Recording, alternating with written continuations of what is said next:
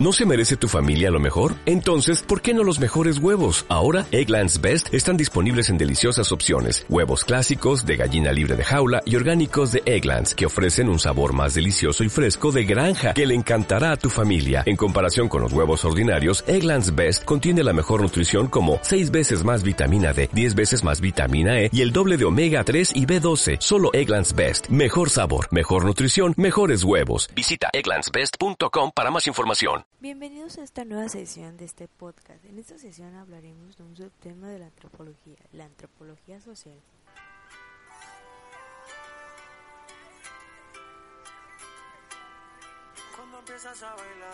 Nuestro compañero Saúl Herrera nos dirá qué es la antropología social. La antropología social se distingue de otras materias como la economía o las ciencias políticas por su enfoque holístico y la atención que presta a la diversidad comparativa de sociedades y culturas alrededor del mundo.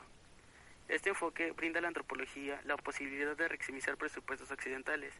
Se diferencia de la sociología tanto en sus métodos principales, basados en la observación principal y la competencia lingüística, como la importancia que atribuye a los microestudios. Va más allá de aquello que se considera estrictamente como fenómeno social y profundiza en sus elementos culturales, artísticos, individuales y cognitivos.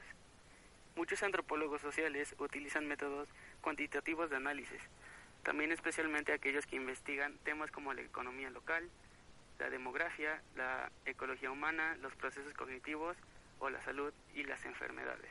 Las especializaciones de la antropología social varían a la vez que los objetos de estudio evolucionan y se transforman, así como aparecen nuevos paradigmas intelectuales. La musicología y la antropología médica son ejemplos actuales de nuevas especialidades firmemente establecidas.